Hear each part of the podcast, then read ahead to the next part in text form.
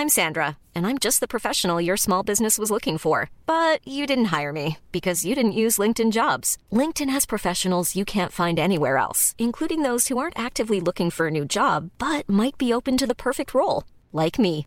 In a given month, over 70% of LinkedIn users don't visit other leading job sites. So if you're not looking on LinkedIn, you'll miss out on great candidates like Sandra. Start hiring professionals like a professional. Post your free job on linkedin.com/people today. Hey, it's Paige DeSorbo from Giggly Squad. High quality fashion without the price tag. Say hello to Quince. I'm snagging high-end essentials like cozy cashmere sweaters, sleek leather jackets, fine jewelry, and so much more. With Quince being 50 to 80% less than similar brands. And they partner with factories that prioritize safe, ethical, and responsible manufacturing. I love that. Luxury quality within reach. Go to quince.com slash style to get free shipping and 365 day returns on your next order. Quince.com slash style. Sie hören den Podcast Niemand wird verurteilt. Jetzt bist du safe hier in unserer Bubble. Maria und Nils helfen dir bei deinem Struggle. Jetzt bist du safe, hier kannst du sein, was du willst. Jetzt bist du safe mit Maria und Nils. Hallo, liebe ZuhörerInnen, herzlich willkommen zu einer neuen Folge von Niemand wird verurteilt, dem Podcast, der alle Probleme auf der Welt löst, wenn man ihn lässt.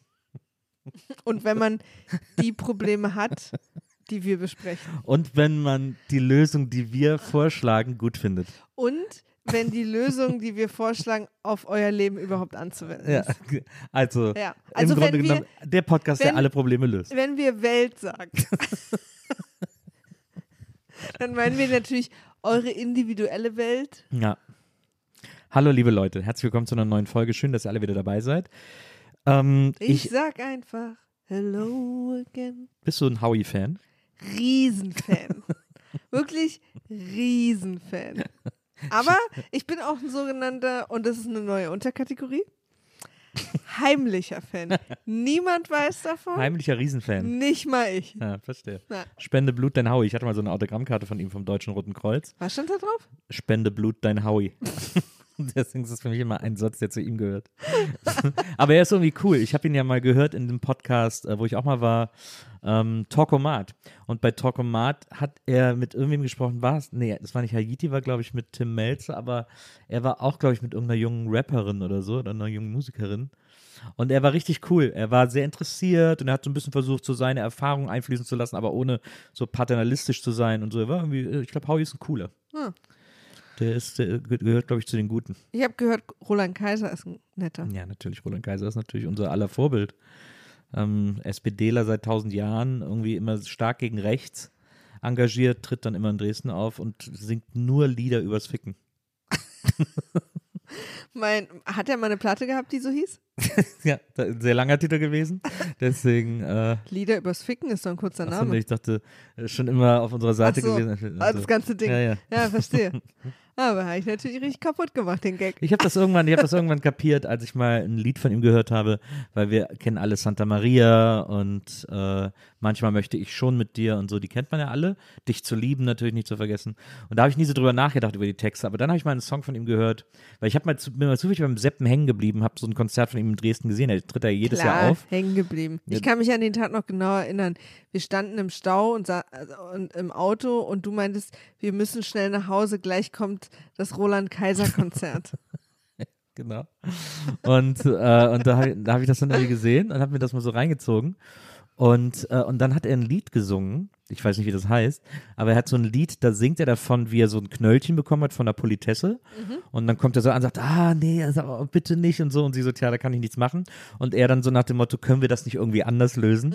Und dann ist so, ich weiß gar nicht, ob es der Refrain ist, aber dann wacht er halt morgens immer neben mir auf. Ja, also ähm, sowas nennt man jetzt, also Ja? heutzutage Walking Lawsuit. Nee, es war, es war consensual, muss man sagen. Ähm, und äh, es ist, ich fand es irgendwie, da habe ich gedacht, hä, das ist doch ein Schlager-Heini, was singt der denn da? Und dann habe ich mir mal retrospektiv dann die Songs, die ich auch schon kannte, von ihm angehört. Da habe ich irgendwann festgestellt, darum geht es immer bei ihm. In allen Songs Ja. geht es immer um Sex. Ja. Also das fand ich irgendwie sofort, fand ich irgendwie gut. Ist so eine Art die Kassierer als Schlager-Act. Ich wollte gerade sagen, was halt dann auch noch cool gewesen wäre, wenn er es nicht als Schlager gemacht hätte. Na, aber es ist doch mal, auch der Schlager braucht coole Leute. Du bist ja auch, du bist ja auch nicht so Anti-Schlager wie ich. Und ich weiß auch nicht, ob ich nur so Anti-Schlager bin, weil Schlager halt einfach einen scheiß Ruf hat. Also mir gefällt es halt gar nicht. Ja. Akustisch. Emotional, Ja. ähm, olfaktorisch. Ja. Und Schlager spielt natürlich auch auf so eine krasse Zielgruppe. Also auch diese Schlagersendungen sind alle schrecklich. Irgendwie alles Ich ist. irgendwie einen da- Softspot für Schlager. Ja, ich weiß, ich weiß. Deswegen, ähm, und ich finde ja auch ganz oft, gerade bei deutschem Pop, bräuchtest du den ja nur eine andere Klamotte anziehen und dann wäre das Schlager. Die Schnittmenge ist ja auch groß, die treten ja auch dann alle in der Giovanni Zarella Show auf und so. Oder im Fernsehgarten. Oder im Fernsehgarten. Ähm, Aber dann gibt es halt natürlich noch hier irgendwie das Sommerfest der Volksmusik und so. Ja. Da dann nicht. ja. Aber da, das ist, da, da ist dann, ich mag auch nie, was ich auch nie mochte Ja. an Schlager, ist das alles so, und ich bin keine Expertin und wenn ich alles sage, meine ich alles, was ich kenne, immer so bayerisch auch ist. Also, Okay, wow. Das ist wirklich totaler Quatsch. Nee, das aber ist so diese- Volksmusik, wovon Ja, du ja. redest. Ja, aber das ist nicht Schlager. ja, aber Schlager und Volksmusik, also das Sommerfest der Volksmusik, da sind ja auch Schlagerstars. Ja, aber es ist ja trotzdem ein anderes Genre. Ja, aber sie vermischen es halt in diesen Sendungen. Es ist trotzdem, sind trotzdem zwei unterschiedliche Genres. Ja, aber dann, du sagst ja, du nennst ja ein Festival auch nicht irgendwie äh, Punk is dead, long live Punk und dann sp äh, spielt da Glasperlenspiel. Richtig beschissener Festivalname an dieser Stelle, möchte ich kurz sagen. ähm, und, Das sind, weißt du, und das sind diese, diese Überraschungsfeedback-Kritik, Ja, aber guck dir- die aber ich guck von dir- dir so aber- kriege aber über guck dir- Sachen, aber guck dir mal das gerade gar nichts zur Sache guck dir mal das Line-Up von Rock am Ring an. Da treten auch nicht nur Rock-Acts auf, da tritt alles Mögliche auf. Aber schon hauptsächlich Rock, oder? Nein, nicht Haupt. Der dritte ist auch mal wieder, jetzt ist Apache dieses Jahr aufgetreten und Aber so. würde Apache auch ins Sommerfest der Volksmusik gehen? Könnte ich mir Wahrscheinlich vorstellen. schon, ne? Ja, könnte ich mir vorstellen. Äh, Aber Apache ordnet seine Musik dem Geldverdienen sehr unter. Ich Möchte ich denke an auch an, an, an. Romano im äh, Morgenmagazin. Fünf nach neun oder wie das heißt? Morgenmagazin. Morgenmagazin. Beste Klaps auf Zeiten. Po Ja. und die leeren Gesichtsausdrücke der Leute, die da an diesen kleinen runden Tischen saßen. Aha, Romano. We love Romano. Ja, we love Romano. Übrigens äh, können wir an der Stelle auch mal revealen, wenn wir jetzt sowieso schon im Thema sind. Ähm, Wir haben ein Reveal. Wir haben ein Reveal, dass du nämlich unsere größte mal begleitet hast. Wen habe ich begleitet? Unsere Ach so, ja, größte. stimmt. Ich war ein Wochenende mit dir unterwegs. Mhm. Jetzt alle fragen sich, wen, wen meinen sie? Bitte, Na, wer ist denn die größte? bitte Maria, sag es uns. Helene Fischer. Da war sie noch nicht ganz so krass berühmt. Ja. Ähm, und ich habe ja mal in einer Plattenfirma gearbeitet und habe da geholfen, ähm, ich glaube, es war sogar kurz nach meiner Ausbildung, dann als ich schon übernommen war. Und ein Teil der Menschen, Aufgaben äh, von Menschen in Plattenfirmen ist eben, wenn irgendwie Künstler irgendwo wichtige Auftritte haben oder zu wichtigen Sendungen eingeladen sind, so damals auch Stefan Raab und so, Ja. äh, die dazu begleiten, um neben dem Management sozusagen Ansprechpartner zu sein und auch so ein bisschen auf Dufte zu machen. Ja. Ein bisschen die Presse zu sortieren und so Kram. Und ähm, da habe ich Helene Fischer mal zum Frühlingsfest der Volks. Wir machen ja, glaube ich, jede Saison Ja, glaube auch. jede Jahreszeit. Ich glaube, es war das Frühlingsfest der Volksmusik. Und ähm, da sind wir mit so einem kleinen Van hingefahren, wo ich mit ihr hinten saß und wir haben einfach gequatscht. Habt ihr auch geknutscht? Ja, klar. Richtig, äh, auch gefistet, glaube ich. Double Fist. Ja. ja. Bei Frauen geht das ja. Ja, das äh, war klasse. Man muss sich ja, was viele nicht wissen, man muss sich extrem warm und locker machen vor so Sendungen. nee. Nein, du hast immer gesagt, dass die total süß war. Ich möchte übrigens einmal sagen, für alle, die wirklich jetzt gerade ihr Gehirn weggehängt, das war ironisch gemeint. Na. Wir haben nichts davon gemacht. Na, Aber wir haben uns sehr nett unterhalten. Es war einfach Smalltalk, also ist auch keine zarte Blüte der Freundschaft da entstanden, aber es war einfach total du nett. meinst, sie, wür- sie würde sich heute nicht mehr an dich erinnern? Nee, auf keinen Fall. Also ich würde mich nicht an sie erinnern, wenn, also wenn sie nicht so, also Vielleicht war sie es auch gar nicht, vielleicht war es irgendwer anders. Ja, stimmt. Gotthilf-Fischer wahrscheinlich. Ich habe an dem Tag übrigens auch Heino und Hannelore Ja, kennengelernt. siehst du mal. Fällt mir da gerade ein. Jedenfalls, was mich damals am meisten beeindruckt hat, ist das Sommerfest der Volksmusik geht irgendwie drei bis vier Stunden, oder das Ja. Frühlingsfest der Volksmusik war es, Ja. glaube ich. Es geht so drei bis vier Stunden, also richtig lang. Ja. Und es war halt nachmittags Generalprobe und die ist genauso lang. Ja. Also, was ja auch Sinn macht. Ja. Aber ich habe halt acht Stunden an dem Tag mir Volksmusik angehört. Und Ja. das war echt hart Und Schlage. und Schlager. Das Einzige, was ganz schön war, ist, ich habe, ähm, weil das in der Nähe war von dem Ort, wo meine Oma und mein Opa wohnen äh, und die Riesenfans waren. Ja. Also von aber Florian Silbereisen. Silbereisen, der das moderiert hat. Oder überhaupt von der Sendung Ja. so. Äh, und habe denen dann äh, Plätze in der ersten Reihe besorgt. da Und warst das- du eine Zeit lang Lieblingsenkelin. Ja, bin ich immer eh gewesen. Ich bin ja wirklich klasse, muss man an der Stelle mal sagen. Äh, nee, und äh, das war irgendwie cool, aber zumindest in der Location war erste Reihe einfach so eine Holzkiste nur, die sie so für so wie, wie so Chorzeit. Ja. Also wenn man so beim Basketball ja am Rand sitzt, das finden ja alle ganz toll, da sitzen ja die Promis immer, aber das sind immer nur so billige Plastikstühle, während Ja.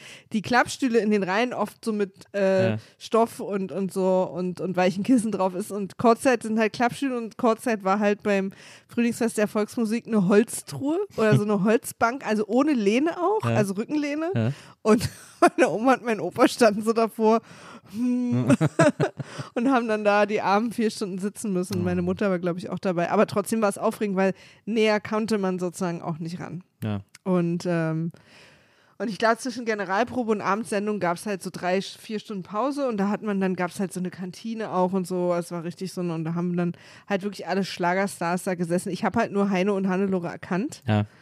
Alle anderen kenne ich halt einfach nicht, bis heute. Mhm. Randfichten und so waren noch alle. Das war ähm, der alte Die Holzmichel. Randfichten waren da. Und glaub schon. Schon was länger her. Der alte Ist Holzmichel. Ja. Ja, ja, das war 2006 oder Ah, ja. 2007. Ja. Und, ähm, aber es war trotzdem irgendwie ein cooler Tag. Also es war irgendwie nett, weil sie ist total nett. Ich hatte dann vor Ort auch gar nicht so viel mit ihr zu tun, also vor allen Dingen die Autofahrt eigentlich eher. Aber äh, angenommen, du hättest, wärst in einem Job geblieben und angenommen, die Plattenfirma wird es überhaupt noch geben und eine angenommen, Menge- und Menge Annahmen. angenommen, sie wären noch da, Mhm.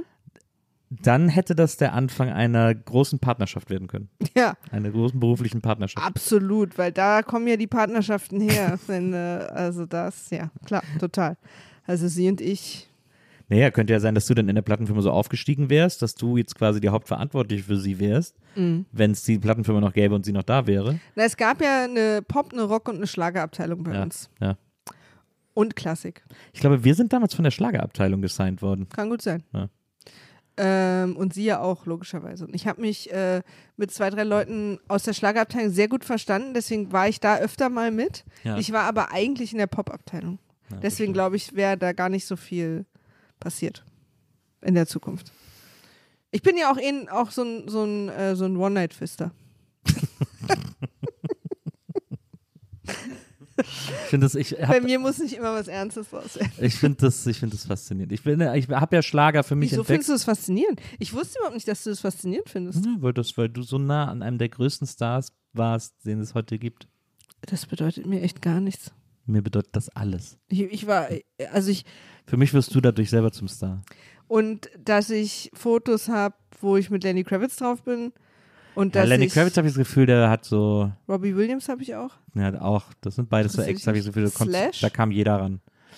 Äh, Slash, ein bisschen cooler. Ja. Ja. Aber du hast letztens ja auch mal festgestellt, und ich weiß nicht, woran das liegt, mich interessieren halt Menschen, die prominent sind, gar nicht. Ja, Im Gegenteil. Stößt dich richtig ab. Es ist ekelhaft. Nee, aber also, und das tut mir wirklich leid, alle Menschen, die prominent sind, äh, die Ja. ich kenne und mag, sind das. Du, du beleidigst uns gerade sehr. Ja, richtig krass, Nils. Also dein Promi-Status ist, dass wir hier, dass wir hier ohne. Ich habe gerade plötzlich so ein Heathcliff lachen. Wo kommt das denn plötzlich her? Aber dann, naja, jedenfalls, also unser Sicherheitsservice und wie hier das Haus auch umgebaut wurde für dich, damit du hier in Sicherheit leben kannst. ist wirklich ist, ist massiv. Der Sicherheitsservice. Naja. Das, das ist das Bild, das du von Prominenten hast. Ja, dass Ja. sie einen Sicherheitsservice haben. ähm, ich habe festgestellt in meiner in meinem langen Leben als Promi-Kennenlernerin, Mhm. Was ich wirklich dadurch, dass mein Vater in meiner Plattenfirma war und danach ich und danach habe ich Live-Punkt gemacht. Also mit Promis hatte ich schon immer zu tun. Ja. Tatsächlich aber vor allem aus der Musikbranche. Hast du da noch einen geheiratet? fairerweise. Absolut. Der Sicherheitsdienst. Nee, aber ist ja auch richtig. Äh, Wir können auch gerne mal von unserem ersten Date. Also eine meiner Unsicherheiten bei unserem ersten Date war, sage ich jetzt, dass du, dass ich weiß, wer du bist? Oder tue ich so, als wüsste ich nicht? Also was findest du sozusagen weniger komisch? Und die Frage ist natürlich auch, hätte ich es überhaupt noch gewusst? Wer du bist? Ja, ist ja, bei so Promis weiß man ja nie, weiß diese ganzen Sex and Drugs and Rock'n'Roll und so, Mhm. da vergisst man schon mal einiges. Hm, Fisten. Sex and Drugs and Rock'n'Roll and Fisten heißt Ja. der Spruch jetzt. Ja, ja, es ist Ja. nur meistens auf der Rückseite der T-Shirts. Das wird, auch wieder, das wird auch wieder ein sehr gutes Shirt in unserem Merch. Ja. Sex and Drugs and Rock'n'Roll and Fisten. Ja. Ungefistet durch die Nacht können wir eigentlich auch. Ich will, also ich muss einmal klarstellen, wirklich zur Sicherheit und auch einfach für, für auch für die juristische Seite dieses Ja, Podcasts. ja. Ich weiß nicht, was sie den Rest der Nacht machen. Deswegen, ob es für, also für mich ging es ungefistet durch die Nacht. Du, we love Helene. Ähm, die meisten Promis, die ich kennengelernt habe, Ja. Waren wahnsinnig uninteressante Menschen für mich. Und zwar einfach aus dem Grund, weil sie so krass gewöhnt sind, dass sich alles um sie dreht. Dreht auch. Du bist plötzlich Thüringerin. Ja. Was heißt denn plötzlich? Ähm, weil die so gewöhnt sind, dass sich alles um sie dreht, dass sie, dass viele, also vor allem die schon länger prominent sind, verlernt haben, wie man eigentlich mit Menschen auf Augenhöhe ein Gespräch führt. Weil die so gewöhnt sind, dass es immer um sie geht, dass sie auch verlernt haben, so, so, gerade wenn sie so Personal kennenlernen, verlernt haben, wie man sich, also die, ich fand die immer, die haben halt, also ich fand es einfach immer, also mich interessieren einfach keine Menschen, deren Prämisse ist, dass sie die interessanteste Person im Raum sind, weil sie die berühmteste Person im Raum sind. Da, das ist, finde ich, einfach so langweilig, da kann ich nichts mit anfangen. Und dann bin ich ja auch mal mit denen irgendwie, ist man dann auch tageweise mit denen unterwegs, wenn man Proben macht, die sind dann irgendwie, also zum Beispiel für, während einer Tour sind sie dann einen Tag in Köln und dann haben sie halt meistens, weil die Plattenfirma das sich halt wünscht, den ganzen Tag Interviews und abends dann das Konzert. So sieht normalerweise ein Tag aus. Und dann begleitet man die natürlich, weil die dann auch kein Deutsch kennen, niemanden kennen und dann ist vielleicht von denen das Tourmanagement dabei und dann meistens halt eine Person aus der Plattenfirma, die sozusagen das alles so im Griff hat. Und das habe ich halt relativ oft gemacht oder war dabei. Und das ist immer, und da gibt es halt eine Menge Wartezeiten. Promis warten ja viel. Das, deswegen wäre das auch kein Job für mich. Promis sein. Dieses ganze Warten. So, ich kann dir Sachen erzählen, was ich schon gewartet habe. oder? Ist richtig ein Wund gewartet. Naja, und da quatscht man dann halt. Aber viele von denen, ich sag nicht alle, aber viele von denen sind halt so, also die warten halt darauf, dass du sie halt ausfragst und antworten dann. Also eigentlich werden die immer nur interviewt. Also die sind überhaupt nicht. Und vielleicht ist es auch ein Schutzmechanismus. Also, weil du natürlich irgendwie, du kannst dich ja nicht einfach mit allen anfreunden. Aber die, so der normale Smalltalk, der ging einfach gar nicht. Aber hast du nicht auch die Erfahrung gemacht, die alle Leute, die irgendwie mit Promis mal zu tun hatten, beruflich oder nicht beruflich, mh, die sich eigentlich so ganz oft deckt, dass je höher der Grad an Prominenz ist, desto entspannter sind die? Ja, das stimmt. Entspannter und netter, aber auch total langweilig.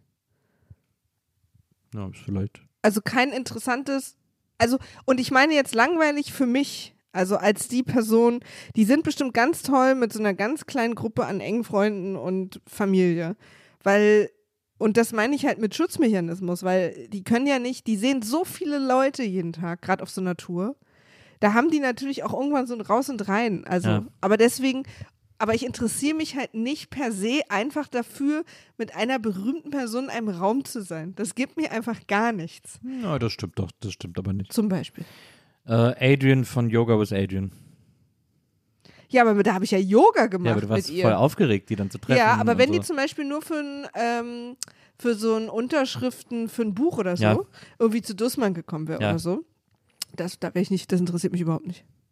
Ich fand's geil, dass ich mit ihr Ja, Yoga machen kann. na, verstehe. Also ich find's dann ja auch geil, wenn, wenn ich irgendwie Fan bin von Phil Collins, dass ich quasi ihn live auf der Bühne das machen sehe und in einem Ja. Ort mit ihm bin. Ja. Aber ich fände jetzt, okay, Phil Collins doch, den würde ich tatsächlich treffen wollen. Aber ich glaube, der wäre auch süß und wir würden den hier einziehen lassen, weil der so einsam ist. Dann geht's ja um eine ganz andere Sache. Reden wir noch Leute. über Phil Collins oder bist du wieder beim Hund? Hey. Wäre Phil Collins für dich eine Alternative zu einem Hund? Absolut. Ich würde viel lieber Phil Collins einziehen lassen als einen Hund. Lass uns dann nachher weiter drüber reden. ähm, aber ich war, stand einfach mit so vielen Ultra-Promis in einem Raum. Ja. Und ich habe da gar nichts von. Ich habe mich nie, also es gab dann natürlich immer auch, ich, ich war ja ein Großteil meiner Zeit in der Plattenfirma Azubine Mhm. und es gab natürlich immer so viel Diskussionen, wenn wer darf wen betreuen. Mhm. Und ich fand es am Anfang auch spannend, aber ich habe irgendwann gemerkt, dass mir das gar nichts gibt und habe dann einfach immer genommen, wer übrig bleibt, weil mir ist es einfach egal. Ja.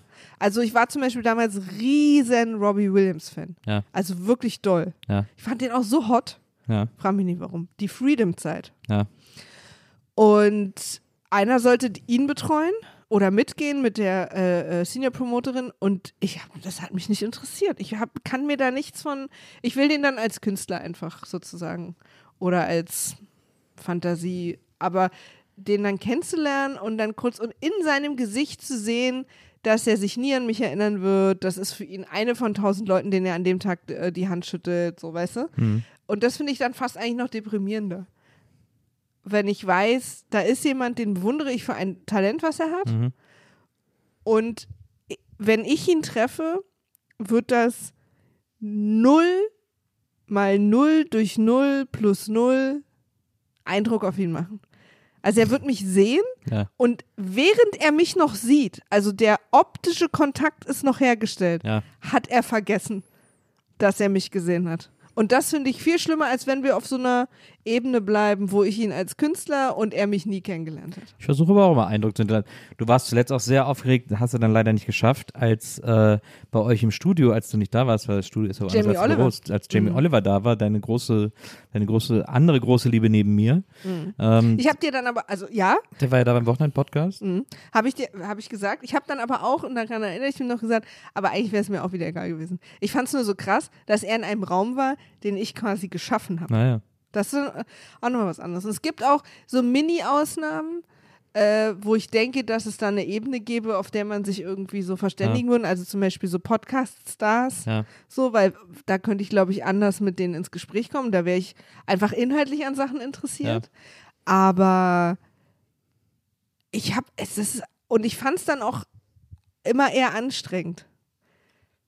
Mich beeindrucken einfach Prominente nicht. Die beeindrucken mich nicht. Deswegen bin ich auch keine gute Prominentenbetreuerin, Hm. weil ich überhaupt nicht in mir habe, dass ich jetzt, dass ich die jetzt anders behandeln muss als andere Leute. Ich mache das dann manchmal, weil ich weiß, ich muss, aber ich fühle das gar nicht und ich kann es auch nur bis zu einem bestimmten Punkt, was dann auch oft die andere Seite merkt. Und bei manchen schlägt es dann um, in dass die, dass ich zu denen dann deswegen eine engere Verbindung habe. Ich habe das noch nicht bei dir gemerkt, Was? Dass du, äh, dass zu du, dir? Mhm. dass du anfängst, mich von Ja, mir gelangweilt mal, zu sein. Hast so. du, du hast ja vor mir auch andere gedatet. Ja. Okay. ähm, und gab es da mal irgendwie, also wenn du dich mit Frauen getroffen hast, hast du da manchmal überlegt, treffen die sich jetzt mit mir? Nee, das habe ich tatsächlich, das habe ich gar nicht mehr. Also das ist ja, das war früher vielleicht, äh, habe ich da mal drüber nachgedacht, aber das ist ja so lange her. 30-jähriges Jubiläum dieses Jahr. Ähm, da, das, da denk, das habe ich überhaupt nicht mehr im Kopf. Also da denke ich gar nicht mehr dran. Ich habe das aber, 30-jähriges Jubiläum von Viva, falls jetzt nicht alle sofort wissen. ja, ja, genau. Ähm, ich habe ja auch Viva damals eröffnet, deswegen ist es quasi für mich auch. Ja, ja, 30 aber ich habe, weißt du, weil auf deinem Tinder-Profil Ja. hattest du ja nur Fotos, wo man eigentlich dein Gesicht nicht so richtig gesehen hat. Ja, es ist natürlich, steckt immer noch so ein bisschen drin, dass man so denkt, so, oh, man muss irgendwie vorsichtig sein oder so. Also gerade auf Tinder, wenn man sozusagen öffentlich ist. Aber selbst da bin ich mittlerweile so viel entspannter geworden. Also ich bin ja auch nicht mehr viel auf Tinder, aber auf anderen Dating-Apps oder so, das, das macht mir eigentlich nichts mehr. Ähm, Hast du da, ich weiß gar nicht, was du da für Profilfotos hast, aber da hast du so hübsche? Ja. Also, wo man dein Gesicht auch sieht. Ja. Hm. und ähm, äh, was, äh, ich habe kurz den Faden verloren. Achso, Entschuldigung. Ich, nee, alles gut. Ich hatte das aber auch schon, dass ich, dass ich Frauen gedatet habe und irgendwie auch regelmäßig wir das öfter gesehen haben und auch irgendwie so ein bisschen was am Laufen hatten und so. Und das war mir alles wunderbar und so. Und dann hab, haben die mir irgendwann mal erzählt, dass sie mich so cool fanden damals bei Vivo. Oder wir, ich hatte sogar mal eine, die hat mir dann mal ein Foto geschickt, dass sie dann bei sich zu Hause ein Fotoalbum gefunden hat, wo sie, wo man in ihrem Kinderzimmer meine Autogrammkarte an der Wand sieht und so. Und da muss ich, das habe ich dann da nicht gesagt, aber da muss ich leider sagen, dass das ein krasser Upturn ist. Weil das so, also Ja. ich, ich verstehe, warum man das Bedürfnis hat, mir das zu zeigen, das ist auch Ja. niedlich und so, aber es ist gleichzeitig Aber dann wird's leider plötzlich auch so ein so fällig, ne? Naja, Weil dann, und dann kriegst finde ich, ich glaube, dann kriegst halt so ein, dann kippt so die Dynamik, ja, dass man so das Gefühl hat, ich könnte jetzt hier auch Scheiße machen, also was du nicht machst, aber. Ja, ich hab's, also es war jetzt auch, es war dann auch nicht, es hat's dann erstmal nicht, also es war jetzt nicht dramatisch oder so, ich war Ihr wart halt dann noch vier Jahre ich zusammen. war jetzt auch nicht sofort irgendwie Ja. off oder so. aber ah, du hast schon gemerkt. Aber es war für so einen Moment, hat so, hat so einen leichten Knacks hinterlassen. Ne? Es war verstehe. für so einen Moment so ein leichter Upturn. Na, ich weiß auch, dass ich echt überlegt habe, ob ich das überhaupt anspreche oder ob ich dann auch, wenn du mich, also ob es, wenn es darauf kommt, ich auch so tue, als wäre es nicht so. Ja. Also als würde ich nicht wissen, wer du bist. Ja. Aber und ich glaube, dann kam es einfach gar nicht zur Sprache oder so. Ich Nee. weiß gar nicht mehr, weil Ich, ich rede ich auch wusste drüber. Für mich natür- ist das ja gar nicht interessant. ich wusste natürlich, wer du bist. Ja. Na, ich war mir halt nicht sicher, ob du das sozusagen vom Tisch willst. Also ob das dann sozusagen, dass du für dich wissen willst, habe ich dich jetzt ausgesucht auf Tinder, weil man dich kennt Ja. oder weil ich irgendwie deine Fotos lustig fand oder Ja. so. Und äh, hatte dann echt zu Hause auch überlegt, was ich daraus sage, weil ich nicht weiß, was quasi gut oder schlecht gewesen wäre, weil ich dachte halt immer, also wenn ich, wenn ich jetzt nur mit dir ein bisschen daten will, würde ich es eigentlich, würde ich eigentlich so tun, als wüsste ich nicht, wer du bist. Ja. Aber dann dachte ich auch, was ist, wenn wir jetzt für immer zusammenbleiben? Weil dann kommt es irgendwann raus. Ich finde einfach, ich, für mich ist das ja. Und ich wusste, wer du bist. Aber ich, ich war nie Fan. Ich war zu jung, Ja. als du angefangen hast. Also wir sind ja fünf Jahre auseinander und ich glaube, als du 17 warst, war ich halt zwölf. Ja. Und deswegen war ich einfach noch viel zu viel ein Kind. Und dein Style auf Viva, also ich habe schon Viva geguckt, aber dein Style war mir dieses Grungige so ein bisschen mit den langen Haaren und der Mütze. Das, da habe ich mich gefürchtet und ich hatte auch in dem Alter noch keine, also ich stand noch nicht auf Jungs so. Ich war auch irgendwie. einfach zu cool. Sag's halt, wie es ist. Ich hatte Angst vor dir. Nee, aber das hat mich einfach nicht interessiert. Also, Ja, ich, also ich finde es auch, ich auch nicht dramatisch. Also mir ist schon bewusst, dass in unserer Generation, also deine und meine, und das ist ja, gibt es ja eine große Schnittmenge, wir sind ja äh, alle in so, einer- also in diesem zehn Jahres äh, äh, Raum um mich herum wir sozusagen. sind halt alle in den 90ern aufgewachsen. Genau, da äh, kennen mich ja die meisten. Ja. Und äh, es ist jetzt auch kein, ist jetzt auch nicht Eitelkeit oder so, ist halt einfach so. Ja, Damals ja. war halt Viva irgendwie das Ding und, Voll. und ich war irgendwie überall zu sehen und so. Und deswegen ist mir das eigentlich immer bewusst, deswegen ist es für mich kein Riesen-Act oder kein Drama Ja. oder so, äh, wenn das, wenn man gegenüber das weiß oder sagt oder was auch immer. Nur halt, wenn es dann so fannig Ich habe so mich auch, ich habe mich auch schon ein paar Mal, seit wir zusammen sind, gefragt, ob ich, wenn ich nicht gewusst hätte, wer du bist, dich auch angenommen hätte auf Tinder. Wahrscheinlich nicht. Na, ich fand's schon lustig. Und ich bin ja eher erstmal über die Fotos gestolpert. Man guckt ja jetzt erst auf den Namen. Also, weil man geht nicht davon aus, dass man den kennt. Und ich war mir dann auch noch nicht sofort hundertprozentig sicher. Hab, hab ich, war ich denn mit Nils, äh, war ich als Nils auf Tinder? Weiß ich gar nicht mehr. Oder habe ich mir einen anderen Namen gegeben? nee, du warst Nils. Ah, ja, okay. Auch mit Z, aber dann B. -Punkt, glaube ich. Ich glaube, man hat dann so einen. Ah, okay. Oder nur den Vornamen? Ich weiß auch gar nicht, woher ich wusste. Naja, jedenfalls bin ich mir ganz ehrlich nicht hundertprozentig sicher. Ich habe damals sehr ängstlich äh, getindert. Ich hatte große Angst davor, ähm, dass ich da mit jemandem date, der dann mir was antut oder so. Oder der Fisten will. Sehr gut, dass die beiden Sachen sehr kurz nacheinander kamen. dass ich meine, meine Ängste von äh, sexueller Übergriffigkeit und du noch so ein Fisting-Gag reinmachst. Stimmt, hat, war gar nicht so angemessen gerade im, Nee. im Moment. Gar nicht. Ich hatte den schon die ganze Zeit im Kopf, ja, deswegen kam der jetzt den raus. falsch gedroppt. Ist Naja, okay. Ich ist- weiß ja, du bist ein Ich nehme ihn Typ. zurück. Ähm, und interessanterweise der Fakt, dass man dich kennt, hat mich halt beruhigt. Ja. Weil ich dachte, wenn du als jemand, der in der Öffentlichkeit stehst, rumläuft und Mädels was antut, dann hätten wir das schon mitbekommen.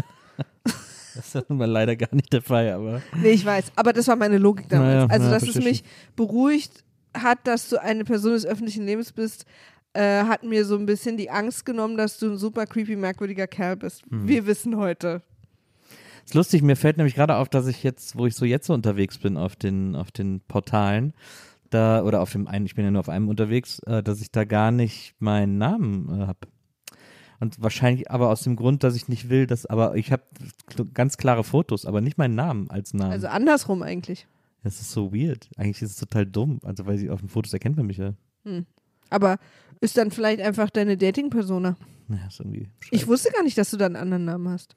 Ja, so ein, also so ein Profilnamen halt. So so einen bescheuerten. Ja, wusste ich halt nicht. Long Dick 62 oder was? Nö, der wäre ja nicht bescheuert. Naja, 62 schon. ähm, Ach, ich dachte, das wäre die Länge. ähm, Ja, aber das, das finde ich ja interessant. Also, dass ähm, für, ich finde halt einfach Promis total uninteressant. ich Aber- nicht. ich finde Promis super aufregend. Weil mir auch noch, ich glaube, ich, ich habe, also ich- wahrscheinlich, also, weißt du, wen ich am aufregendsten fand? Weil der irgendwie am meisten Charakter hatte mir am meisten in Erinnerung geblieben ist? Mm, Zimbel. Heino. Ah. Zimbel. Mhm. Gott hab ihn selig. Ja, Rest in Power. ja, von den Bates. Ja. Äh, weiß nicht, ob ihr es noch kennt, die hatten damals so einen One-Hit-Wonder, äh, Billie Jean, als quasi Punk-Cover aus Eschwege waren die. Mhm. Und Zimbel, der Sänger, den fand ich damals wahnsinnig hot. Ich war 15, er war so ein Bad Boy, hat sich auch geschminkt. Das war für mich sehr aufregend. Es war mein, äh, nach, kurz nach David Bowie in äh, Labyrinth war das mein zweites Sexual Awakening. und äh, wir waren, die hatten halt ein Konzert in Berlin und ich dürfte da, da habe ich noch nicht mal für die Plattenfirma gearbeitet, Ja. aber mein Vater schon und eine Kollegin von ihm hat mich mitgenommen den Abend, weil ich bin halt Fan von der Band gewesen und wollte halt zum Konzert. Und dann ähm, sind wir, haben wir die Band vom Hotel abgeholt und in unserem Auto saß aber nur Zimbel vorne, ich saß hinten. Und dann hat die Promoterin irgendwann zu ihm gesagt, die kannten sich auch schon ewig, hat irgendwann zu ihm gesagt, ähm, ach, du hast ja heute Geburtstag heute Nacht. Und er so, ja. Ach Mensch, und so. Und dann habe ich so gesagt, weil ich wollte so mitmachen, ach, und hast du dir irgendwas gewünscht? Ich war 15. Ja. Und er hat sich umgedreht und hat gesagt, kannst mir einen blasen. Und dann hat die Promoterin ihm so auf, auf aufs Bein gehauen und hat noch gesagt, hat sich zu mir umgedreht, das darfst du nicht deinem Vater erzählen. und der hat natürlich nur gelacht. Er Ja. hat natürlich, also ne, wenn wir jetzt so diese Geschichte hören würden, fänden wir das total schrecklich und was- ist es auch wirklich überhaupt nicht okay gewesen. Nein. Er hat es aber von Anfang nur als Witz gemeint und er fand es halt einfach lustig. Ja. So und er, also er, ich habe hab an diese, an diesen Moment auch keine Erinnerung von, dass ich mich unwohl gefühlt habe Mhm. oder dass ich das, dass ich das Gefühl hätte, dass das mehr als ein Witz war sozusagen. Ja, ja. Trotzdem natürlich nicht okay. Ich war 15 Jahre alt. Ja. Ähm, und ich sah auch nicht aus wie 27, also da können wir uns nicht hinter verstecken. Jedenfalls sind wir dann, während das Konzert lief, was über Mitternacht ging, weil das quasi Punk war, Mhm. ähm, sind, das war glaube ich im Loft, Mhm. Bin ich dann mit der Promoterin nachts, äh, kurz vor Mitternacht, zum Bahnhof Zoo gefahren und wir haben ihm Schmuddelheftchen gekauft. äh, Im Presseladen und so äh, Feuerzeuge, wo, wo dann so Nackte drauf sind und so. Also alles, was so Schmuddel war im Presseladen, haben wir da gekauft und haben das geschenkt und ich durfte ihm dann die Schmuddelhefte übergeben und er hat sich mega gefreut und, und hat dann irgendwie auch nochmal so was zu mir gesagt, hey, ich hoffe, das war uns. Also er war total lieb. Ja. Und, äh, und ich war dann ganz aufgeregt. Das hat den meisten Eindruck auf mich hinterlassen. Ob das jetzt, was das jetzt über mich aussagt, können wir alle einfach mal gucken. Aber ähm, so. Ich erinnere mich daran, wie äh, bei uns in Wesseling mal Abi-Gag war am Gymnasium und die, äh, der AbiturientInnen-Jahrgang, äh, das war glaube ich sogar bei dem Abi-Gag, wo sie die Schule zugemauert haben. Äh, da hat ihnen noch mein Bruder bei geholfen. Dann haben sie eine Bühne vor der Schule aufgestellt und dann hat er morgens um sieben eine Band gespielt, so eine, so eine coole Funk-Rock-Band oder so. Aber man hat denen einen angemerkt, MusikerInnen, 7 Uhr morgens nicht ihre Best-Time. Ehrlich gesagt, was das Überraschendste für mich an der Geschichte ist, dass sie alle da waren. Ja, die waren alle da, aber es war irgendwie, die Nacht war wohl nicht so richtig lang für die. Und, und es war nicht, es war nicht ihre gewohnte Uhrzeit, es war auch nicht ihre gewohnte Crowd, vor so einem Schulzentrum zu spielen. Und dann haben sie aber irgendwie gespielt, dann haben sie zwei, drei Nummern gespielt und der Sänger hatte die ganze Zeit eine Sonnenbrille auf, weil der so einen Hangover hatte und so Ja. durch war. Und dann so nach der zweiten oder dritten Nummer geht er ans Mikro und sagt dann so, okay Leute, also wir haben ja alle schon mal gefickt. Und da war eine Riesenstimmung in der Bude. Also von Seiten der Schülerschaft, möchte ich sagen. Die Lehrer, der Lehrerkörper war da nicht so von angetan, aber wir haben alle den Spaß unseres Lebens gehabt. Das war sehr, sehr witzig. Das ist geil. Ja. Das fand ich echt, äh, das ist mir so stark in Erinnerung geblieben. Lustig, ne? Ja, ist aber ist natürlich irgendwie, das war ja unsere prägende Zeit. Tabubrüche, Tabubrüche. ja, gerade so. Sexkram bleibt einem dann Ja. in Erinnerung. Ich meine, wir beide machen auch immer diesen Emanuel-Gag, weil das ist einfach der eine Sexfilm, der uns verbindet. Na, Wir den einfach beide und wahrscheinlich verbindet der nicht nur uns, sondern so eine Generation von Vox-Guckern. Ich habe ihn auf RTL noch, RTL Plus noch geguckt. Naja, ich, ich kenne ihn eher von. Samstagnacht. Ja, interessant. Naja, aber das ist meine, meine kleine Promi-Erfahrungs-, Nicht-Erfahrungsstory. Ich weiß nicht, warum es so ist.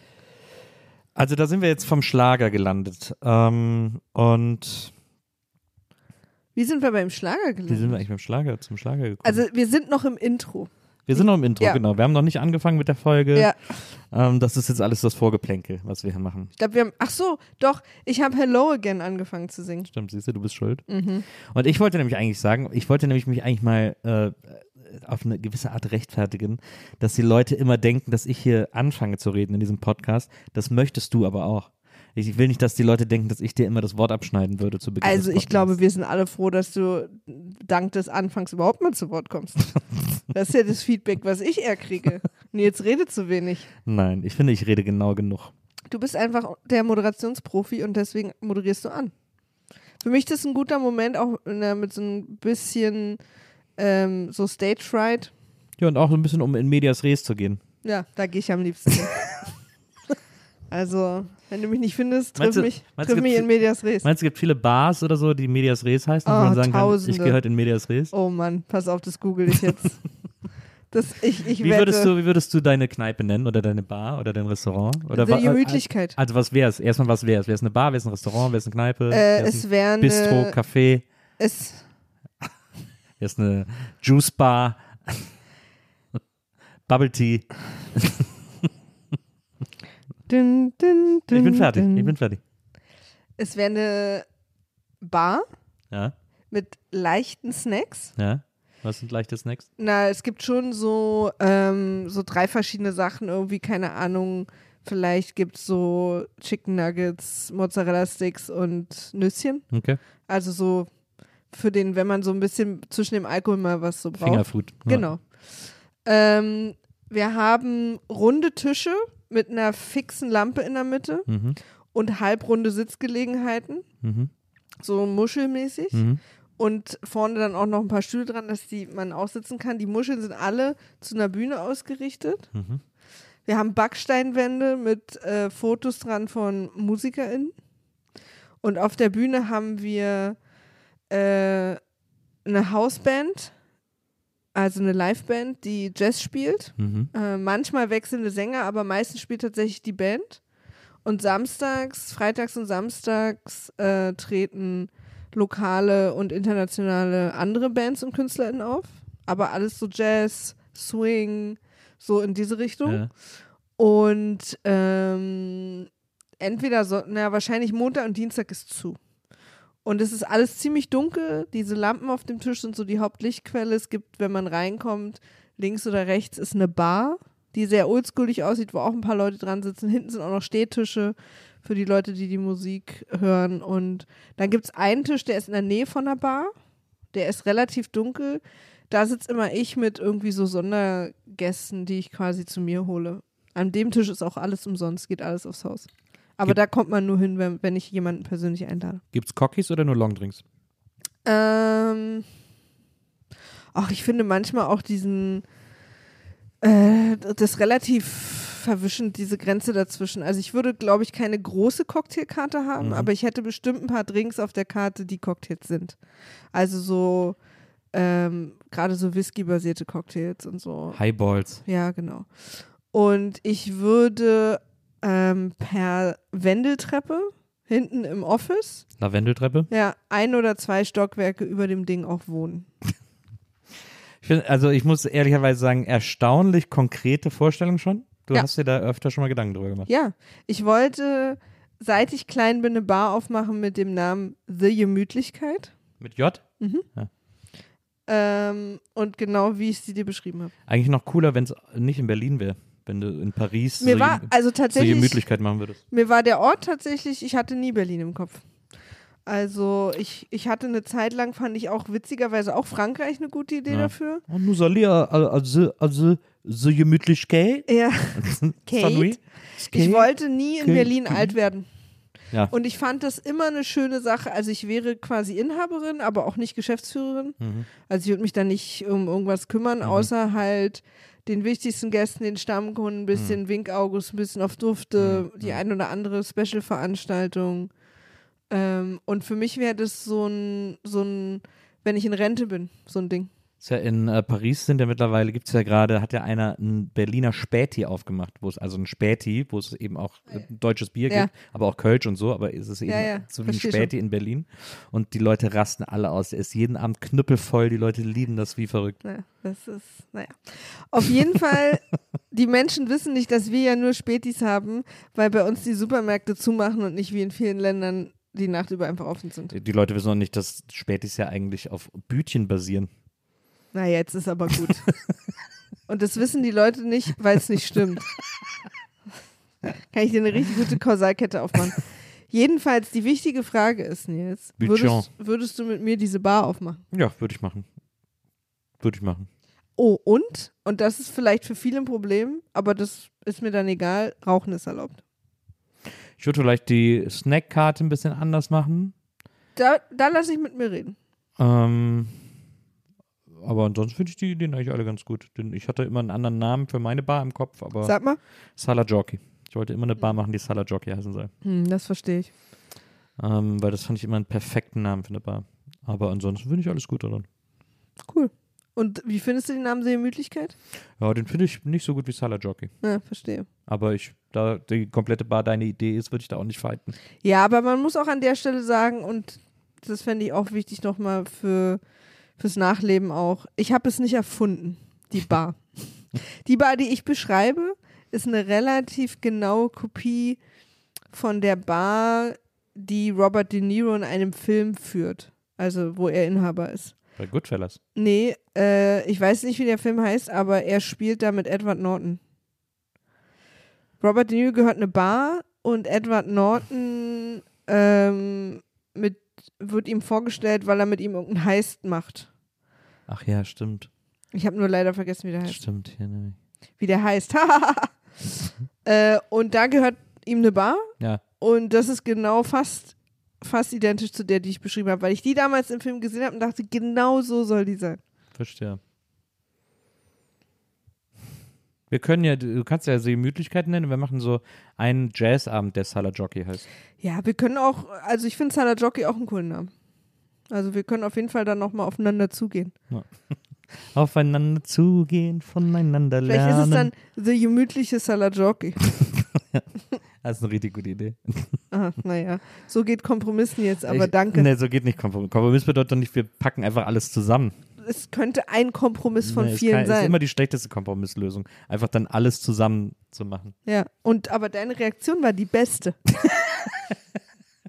Ich habe ich hab hier keine Kompromissreaktion äh, äh, machen müssen. Hm, ja, ist gut.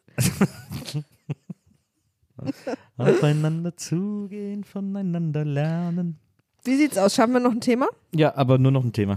Okay, pass auf. Wir haben jetzt sehr lange, äh, wir haben jetzt 40 Minuten Intro gequatscht. Na, so ist das halt manchmal.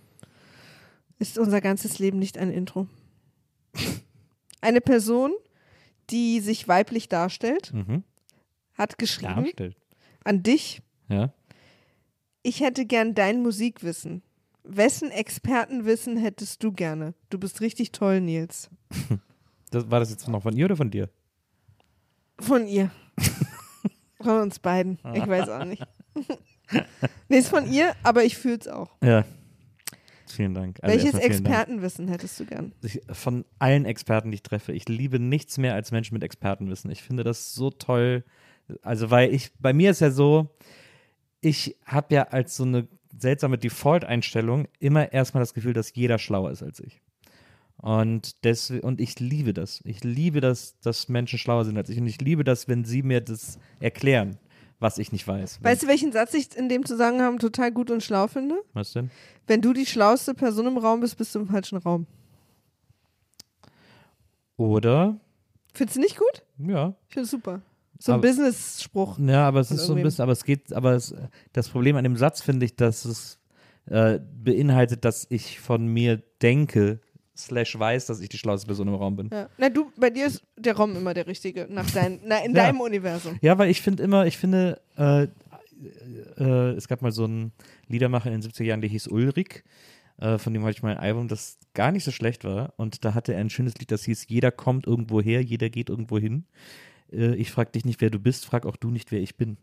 Und ähm, Okay, kein Smalltalk-Freund. Er sitzt auf Partys allein. gut. Ich fand's irgendwie gut. Ich, Ich habe mal auf einer Party, waren mal Gerhard Schöne und seine Frau, mhm, der Liedermacher. mhm. Und ähm, äh, es war eine Geburtstagsfeier von einem Verwandten von mir und jemand ist äh, da hingegangen und wollte sich dazu sitzen und die beiden haben gesagt, wir sitzen immer allein. Sehr gut. Auf jeden Fall ist dieses, ich habe das, ich glaube, dass äh, alle oder fast alle Menschen immer irgendeine Expertise in irgendwas haben, wovon ich gar keine Ahnung habe und wovon ich nichts kapiere und wovon ich nichts weiß. Und dass dieses Wissen anzuzapfen und mir dieses Wissen erzählen zu lassen, liebe ich total. Und äh, interessanterweise gibt es oft Leute, die das befremdlich finden oder die dann sagen, ach, das ist doch gar nicht interessant oder so oder so und ich bin dann immer so, doch bitte erzähl Sag, mir mehr sag davon. ruhig meinen Namen, wenn du sowas erzählst. Nee, nee, aber ich finde das, ich find das super interessant. Ich habe mal, es gibt so eine Anekdote, die habe ich ja schon tausendmal erzählt, aber ich habe mich mal einen ganzen Abend lang in einer Kneipe in München vor x Jahren äh, mit einem Typen unterhalten, der war Vertreter für Atomuhren. Und das, der hat auch Turnierschach gespielt, das habe ich dann auch kurz, aber dieses Vertreter für Atomuhren fand ich so interessant, weil ich gesagt habe, okay, aber es gibt doch einfach fünf auf der Welt und dann ist doch, oder jedes Land hat meinetwegen eine, dann sind es was 100, 170, 180, aber das ist ja ein endlicher Markt, also es braucht ja kein Land mehr als eine Atomuhr und dann und es kann ja nicht so ein, so ein privater äh, Firmeninhaber sagen, ich will aber auch, ich will meine eigene Atomuhr, weil das ändert ja nichts an der Zeit. Und das fand ich so Aber ist das nicht ein Statussymbol? Nee, gar nicht, weil es auch mega kompliziert ist und so. Ich fand es aber richtig faszinierend zu sagen, da, da hast du aber wirklich gar nicht viel zu tun in deinem Job und so. Und dann, er hat dann so ein bisschen erzählt und so und Die äh, gehen ja wahrscheinlich auch kaputt oder müssen gewartet werden und so. Ja, ich bin jetzt ja- auch, also ich muss dir jetzt mal einmal kurz sagen, ich weiß gar nicht genau, was das ist. Also das sind die am genauesten gehenden ja, Uhren das der Welt. weiß ich, aber die sind so kompliziert oder was, dass man da nur eine braucht pro Land? Ja, das hat ja, das ist ja quasi äh, die, das, jedes Land hat ja seine offizielle Zeit. Also auch wenn sie in derselben Zeitzone sind, aber es gibt ja deutsche Zeit, französische Zeit, italienische Zeit, bla bla bla. Jedes Land hat seine offizielle Zeit. Und die haben die alle, äh, die wird bei allen über Atomuhren bestimmt. Aber das heißt jetzt zum Beispiel in einem Land wie den USA gibt es dann pro Zeitzone eine? Das wahrscheinlich, nehme ich mal an. Weiß ich nicht. Aber die sind halt, die sind halt so exakt, dass die in 100.000 Jahren nur eine halbe Sekunde nachgehen oder irgendwie sowas. Das ist halt immer so der Witz an denen. Und, aber wenn ich jetzt, wenn ich jetzt in einem Land, wenn ich ein Unternehmen in einem Land habe, dann habe ich ja immer Zugriff auf die Atomzeit des Landes.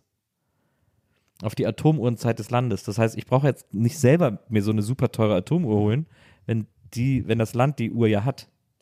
Ich, ich google gerade Atomuhr, weil ich mal wissen will, wie das aussieht. Ja. Und ich habe eine Mischung aus Fotos von etwas, was aussieht wie Computer aus den 80ern. Ja. So Personal Computer, so Ja. irgendwelche riesigen Tower mit Schränken daneben. Ja. Dann habe ich eine Sache, die sieht so aus wie echte Atomuhr. Eine Sekunde in 3000 Jahren, garantierte Präzision, 4900 Euro auf Etsy. Sieht einfach aus wie so ein Radio, was ich auf den Nachttisch stelle. Ja. Und dann natürlich eine Menge so einfach Armbanduhren, aber die gehen wahrscheinlich nur nach Atomuhr. Genau, ja, genau. Mhm.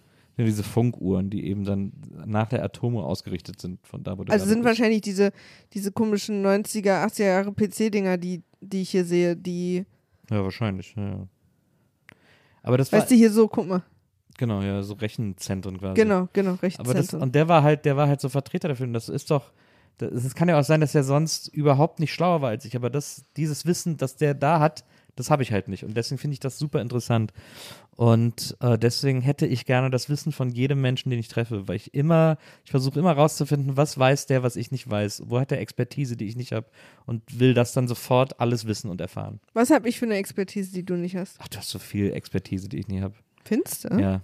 Aber wir leben doch so eng und nah zusammen, dass wir doch eigentlich fast schon so eine, Exper so eine relativ große Expertisenüberschneidungszone hätten. Ich finde also erstmal, was Geschäftsführung und sowas weiter betrifft, das ist ja etwas, was du dir jetzt angeeignet Stimmt. hast. Da habe ich natürlich gar keinen Durchblick. Bei dir ist es natürlich das Musikwissen, da bin ich gar nicht Aber dran. bei, aber bei dir kommt ja auch von früher noch die Dinge, die du studiert hast dazu und so, wo du ja auch Du hast ja auch im Amerikanistikstudium auch eine, eine hohe äh, amerikanische äh, Literazität ähm, drauf geschafft. Ähm, also ein großes Wissen über einen großen, äh, großen Zeitraum amerikanischer Literatur ähm, und so weiter und so fort. Also ich finde, du hast ganz viele so Experten. Ja, aber das hast du halt auch. Bei dir ist es zum Beispiel, was ich ganz krass finde und wo du mir echt super oft hilfst, weil ich nicht genug inhärentes Interesse habe, um mich da auf dem Laufenden zu halten, ist Politik. Ja. Politik, Politik, Gesellschaft, Kultur, da bist du einfach, du kennst die Namen, du weißt, was los ist. Und zwar GCA, GSA. GCA, GSA. Ähm, was, ist denn, was ist denn GSA? na, Deutschland, Österreich, Schweiz. Achso. Dach, du meinst die Dachregion. Dach, genau.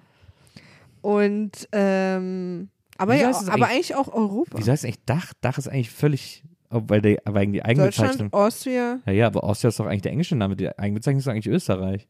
Müsste eigentlich Dösch müsste doch eigentlich heißen. Deutschland, Österreich, Schweiz. oder viele sagen ja auch Germany. Weil es ist, ob, obwohl CH ist, äh, denn CH? Schweiz? Swiss ist es ja nicht. Nee. Okay, guck uns nach. Das, äh, wahrscheinlich schreit ihr gerade alle in Austria. eure... Wobei Austria ist, glaube ich, auch der Öster ist nicht nur Englisch, sondern auch Österreichisch, oder? Austria. Ich glaube, es ist Austria. Keine Ahnung. Gebiete Austria. Ähm, Dach. Ist ein Kunstform beziehungsweise ein Akronym für Deutschland, Österreich, Schweiz. Es wird aus den Nationalitätszeichen der drei Länder gebildet. Zeichen. Äh, D, A und CH. Ja. Ja. Dösch, eigentlich heißt es Dösch. Ähm, und du weißt halt natürlich auch ultra krass viel über Musik. Und auch über Comics und so. Also du hast schon, äh, ah, du weißt einfach, du, vor allen Dingen, was bei dir auch so krass ist, ist dein Allgemeinwissen ist viel, viel größer als meins. Und Aber- viel, viel breiter auch. Ja. Aber wahrscheinlich auch genau deswegen, weil du in deinen Interviews und so, weil dich das halt echt ernsthaft interessierst und du liest ja auch viele Bücher zu verschiedenen Themen, während ich ja auch einfach viel Horror und Fantasy lese, wo ich wirklich gar nichts lerne. Aber es gibt immer, ich, äh, gibt auch immer Leute, die in diesen Regionen, wo ich mich vermeintlich auskenne, sich so viel besser auskennen und wo ich einfach immer dann nur zuhöre, weil ich es einfach, also bei Musik und so, ich bin nicht mal ein großer Weezer-Experte, sondern ich weiß halt einfach immer so ein paar Sachen. Ich sage halt, was ja etwas ist, was ich so beim Bloggen gelernt habe, als ich plötzlich in so Nerd-Communities auch unterwegs war und so, wo es immer um Themen ging, Musik, Videospiele, Film, die mich auch interessieren, wo aber alle immer viel krasser unterwegs waren als ich, so was so Wissen oder so, so, so spitzes Wissen betrifft, ähm, ist, dass ich, ich bin quasi für Noobs bin ich zu nerdig, aber für Nerds bin ich zu Ja. noobig. Ja, du bist halt so ein Blockbuster-Nerd. Also im Sinne von deine Nerdtums sind alle gut verdaulich. Ja, Und ähm, was ich auch total interessant finde. Fun-Fact-Nerd eigentlich. Ja, schon ein bisschen deeper. Was ich auch interessant finde, ich, ich selbst bezeichne mich schon als ähm, nicht Expertin, aber ich kenne mich schon aus mit Filmen. Ja, Aber du kennst dich aus mit Regisseuren. ja. Und das fand ich immer faszinierend, weil ich weiß nie, welcher Regisseur. Es gibt so die paar offensichtlichen, wo ich es weiß oder auch jetzt wegen dir weiß, aber Regisseure habe ich überhaupt nicht. Ich weiß gar nicht, mein Lieblingsfilm, wer die Regie geführt hat. Äh, traurigerweise habe ich gar nicht auf schon, aber du hast natürlich Regie stu äh, studiert. Studiert, richtig. Und äh, deswegen ist das natürlich was, was du automatisch wahrscheinlich auch im Studium und aus deswegen auch Interesse daran irgendwie weißt. ja. Aber das weiß ich nie. Ähm, und so, aber, aber sag mal, gibt es irgendwas, was du mega gut gerne können würdest, was du nicht kannst? Was man aber lernen könnte? Du bist halt auch so krass sprachbegabt. Ja, aber die kann ich auch alle immer nie so richtig gut sprechen und so. Also, ah, du kommst immer gut durch, wenn wir im Urlaub sind. Ja, klar. Aber weil ich, das ist aber was anderes. Das, also, Ja, das ist ja ähm, keine Expertise in der Sprache. mein, mein Vater zum Beispiel ist ultrasprachbegabt. Der spricht, aber da hast du das bestimmt der her. spricht fließend äh, Englisch, Italienisch, Französisch. Ähm, der versteht Spanisch sehr gut. So, das, so, der ist da super begabt. Na, von dem habe ich, ich weiß nicht, ob ich von dem, ich weiß nicht, ob man sowas so vererben kann, so ein Talent. So, äh, Na, das weiß ich nicht, aber was ich ja, was ich ja auch immer sage, was ich von dem habe oder was ich dadurch gelernt habe, ist gar keine Angst vor Sprachen zu haben. Und wenn ich im Ausland bin, einfach das zu benutzen, was ich habe, um irgendwie das zu kriegen, was ich will.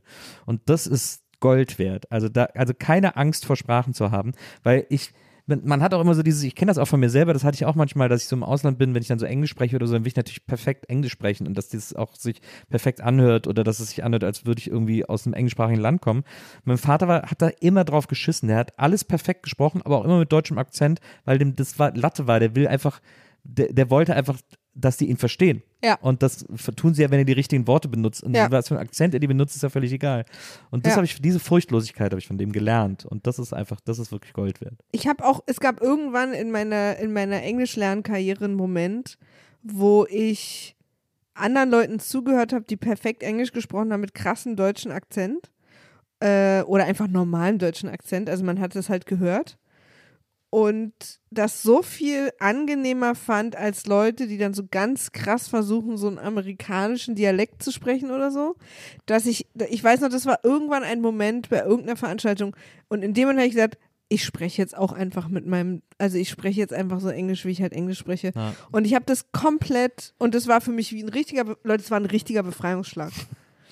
Nee, es klingt ja ein bisschen, ist ein bisschen größer gemacht, als es war, aber ich weiß noch, dass ich ab da an viel entspannter und dann irgendwie auch besser Englisch sprechen konnte, Ja. weil ich einfach den Frieden, weil mich stört ja auch kein, im Gegenteil, wenn jemand irgendwie Deutsch mit mir spricht mit italienischem Akzent, das ist, ist doch völlig okay. Ja. Was ich gern können würde, ist äh, so Klavier spielen, dass ich so die wichtigsten Akkorde oder dass ich Akkorde spielen kann, dass ich mich einfach überall, wo ein Klavier äh, steht, hinsetzen und irgendwie zwei, drei Songs spielen kann. Das würde ich gerne können. Mhm.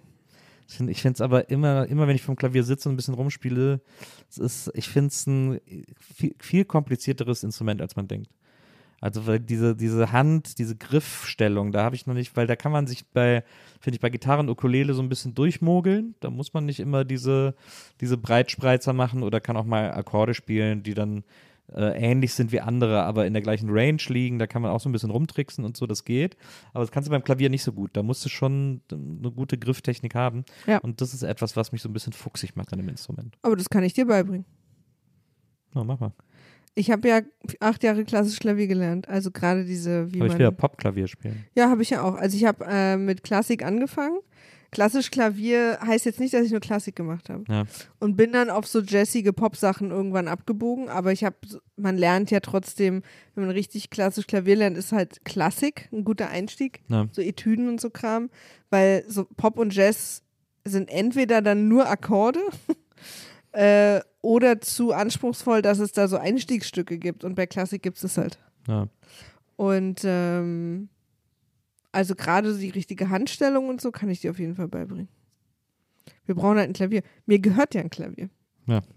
Wir müssten es nur mal herliefern. Na, ich habe mir dafür dann extra das breite Keyboard geholt, damit ich quasi eine Stimmt. Klaviatur habe, Stimmt. ähm, auf die ich zurückgreifen kann. Die Klaviatur des. Der ja. Kla des Klaviers. Die Klaviatur des Klaviers an der Stelle.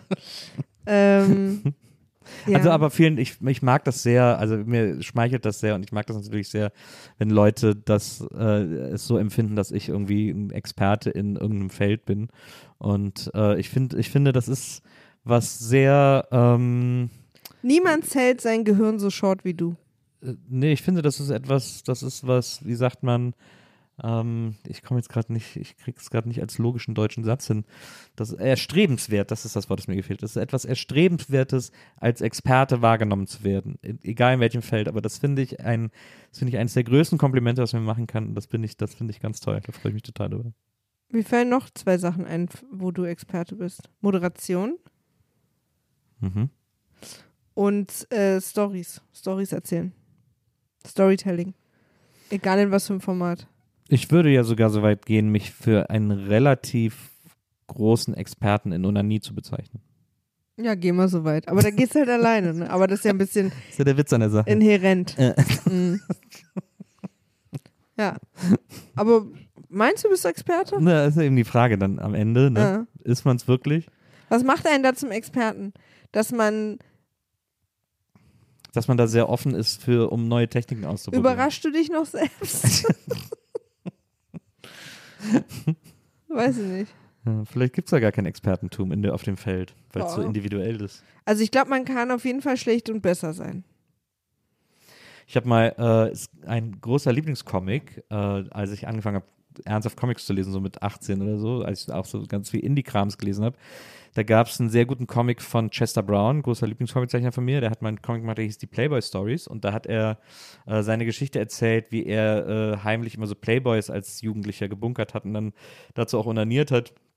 Und seine Mutter ist aber gestorben und wie er dann nach dem Onanieren immer so das Gefühl hatte, seine Mutter spricht zu ihm und sagt und schüttelt so traurig den Kopf und sagt so, also was hast du da schon wieder gemacht und so. Und äh, sehr, sehr gute Geschichte, sehr, sehr guter Comic und er hat dann mal, er hatte damals ein eigenes äh, Comic-Magazin, da hat er diese Geschichte sozusagen in mehreren Teilen veröffentlicht. Und dann hat er, als er das dann als komplettes Heft veröffentlicht hat, mal die Leserbriefe abgedruckt, die er damals bekommen hat. Und alle haben sich darüber aufgeregt, wie er in dem Comic onaniert. weil alle gesagt haben, niemand onaniert so. Weil er hat immer so. Wirklich? Ja, weil er hat immer so, wie, er hat sein, sein Löres immer so, als würde er so Feuer machen. Zwischen zwei Händen, so, wie wenn man so, so Stock Feuer macht. So hat er in diesem Comic onaniert und alle haben gesagt, keiner onaniert so, das kann auf gar keinen Fall sein. Das ist ja krass. Das war der große Skandal dieses Das Comics. weiß ja sogar ich. Ja. Ich habe jetzt nicht so viel Männer beim Masturbieren oder Onanieren zugeguckt, aber das weiß ja sogar ich. Aber vielleicht hat er es wirklich so gemacht. Who knows, ey. Die Leute, die Leute sind verrückt, Maria, da draußen. Das war vor Internetpornografie. Das war für Internetporno. Das muss ja für den großes Hallo gewesen sein. Das stimmt.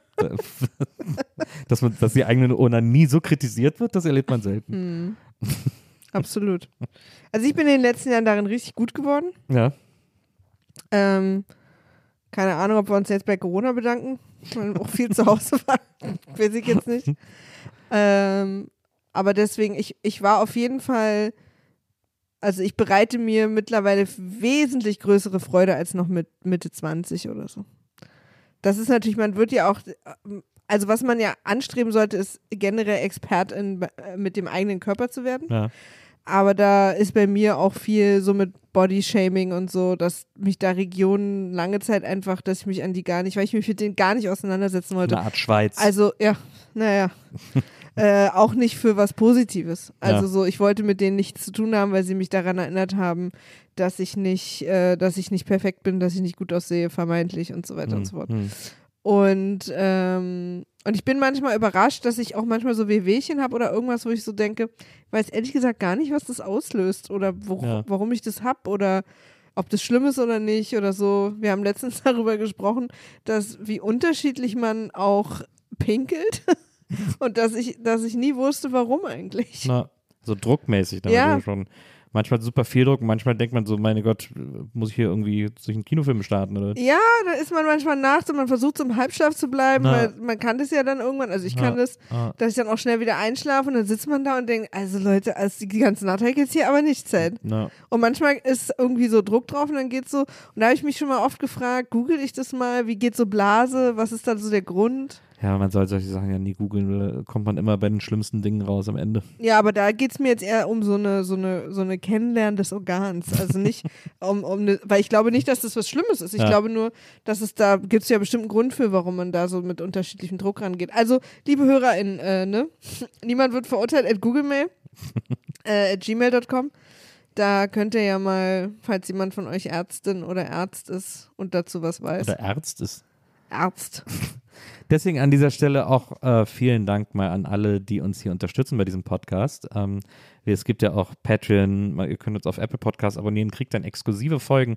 Da wollen wir euch auch demnächst nochmal einen äh, kleinen exklusiven Einblick geben, damit ihr nicht alle denkt, das ist doch die Katze im Sack oder so. Da haben wir schon ein bisschen was in der Pipeline. Das, ich glaube, Maria hasst es, wenn ich das sage. Oh, ich find das ist so witzig. schlimm. Ich finde es so mega witzig. Es ist so immer, bescheuert. ich find's immer witzig. Das das ist sagen. genauso, weißt du, aber was ich dir, was ich dir geschafft Das habe, ist aber einfach witzig. Es ist so wie, wie zu, als du versucht hast, eine Zeit lang eine Sache daraus zu machen, zum Pinkeln Pippen zu ja.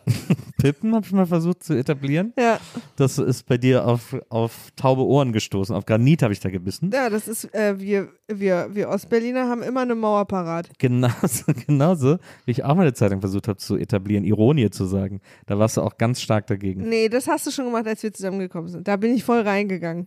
Ne, aber das fandst du nicht gut. Nee, natürlich nicht. Na. Aber das hast du schon gemacht, als wir. Pippen war irgendwann mal eine geniale Idee, als Ist wir eine, ich finde es immer noch eine geniale Idee. Ist so wie, wie heißt es, wenn man nicht mehr, wenn man nicht mehr durstig ist? Sit. Sit. So. Klar, also ich stimme dir zu, dass es eine gleich gute Idee ist wie Sit. Ich finde, Pippen, Pippen kann auch durchaus einen Platz im Duden gewinnen. Neben naja, Sit. ich sag mal so, toi, toi, toi. Na, vielen Dank. Da, wie gesagt, das, das, äh, das kommt irgendwann demnächst. Ähm, da könnt ihr euch schon mal drauf freuen. Ihr könnt euch auch auf die nächste Woche freuen. Dann sind wir nämlich wieder für euch da, hier mit Niemand wird verurteilt und äh, besprechen wieder Sachen, die äh, ihr mir auf Instagram schreibt in meinen Stories, wenn ich wieder Geheimnisrunde mache. Aber ich glaube, jetzt in dem Zeitraum wird auf jeden Fall wieder irgendwann eine Geheimnisrunde stattfinden. Und ähm, wir freuen uns wahnsinnig, dass ihr hier immer dabei seid und auch so fleißig kommentiert und so immer Nachrichten schreibt und so, weil das ist total süß, finde ich, dass wir äh, in so einem engen Austausch mit euch sind. Ja, finde ich auch. Ihr seid, Kam jetzt nicht so richtig überzeugend. Ja, dir, weißt du, ich, das ist auch einfach am Ende des Tages geht auch einfach meine Kraft flöten. Da muss man, ich möchte, dass, dass ihr mir das auch erlaubt, dass ich nicht immer die perfekte, immer gleich wache und quicke, äh, Quicke. ja, quicke Podcast-Moderatorin bin. Erlaubt ihr mir Aber das? quick ist doch gar kein deutsches Wort, glaube ich. Nee. Also, nee. Nee? Es gibt erquickend, Ja. aber quicke, ist, ich glaube, als Adjektiv gibt es das nicht. Nee? Nee. Na, Also, außer du würdest dich erquickende Podcast-Moderatorin nennen. nehme ich das. Erquickend und labend. Ja. Ja. Vielleicht äh, würden wir auch die Stelle jetzt gerade mit sehr kleinen Duden-Diskussionen, äh, Wortdiskussionen so vielleicht als Loop einfach veröffentlichen. Du, ich werde jetzt ganz erquickend pippen gehen, denn ich bin richtig sitt. Das war kein guter Witz, ihr dürft ihn bitte nicht belohnen. Bitte lacht nicht darüber, bitte kommentiert es nicht. Wir dürfen das nicht supporten. Lasst uns gucken, dass wir die Witzquali ein bisschen hochhalten. Ich hab dich lieb. Ich dich auch. Bis zum nächsten Mal, liebe Leute. Ciao. Tschüss.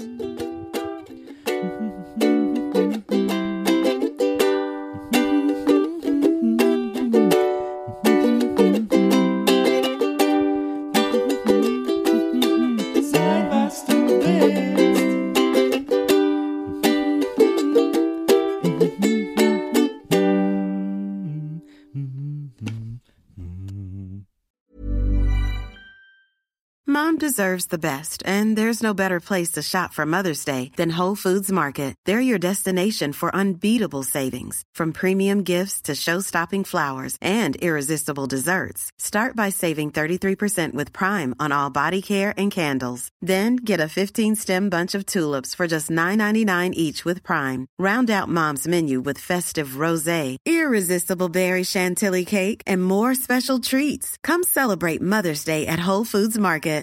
Planning for your next trip? Elevate your travel style with Quince. Quince has all the jet setting essentials you'll want for your next getaway, like European linen, premium luggage options, buttery soft Italian leather bags, and so much more. And is all priced at 50 to 80% less than similar brands. Plus, Quince only works with factories that use safe and ethical manufacturing practices. Pack your bags with high-quality essentials you'll be wearing for vacations to come with Quince. Go to quince.com slash pack for free shipping and 365-day returns.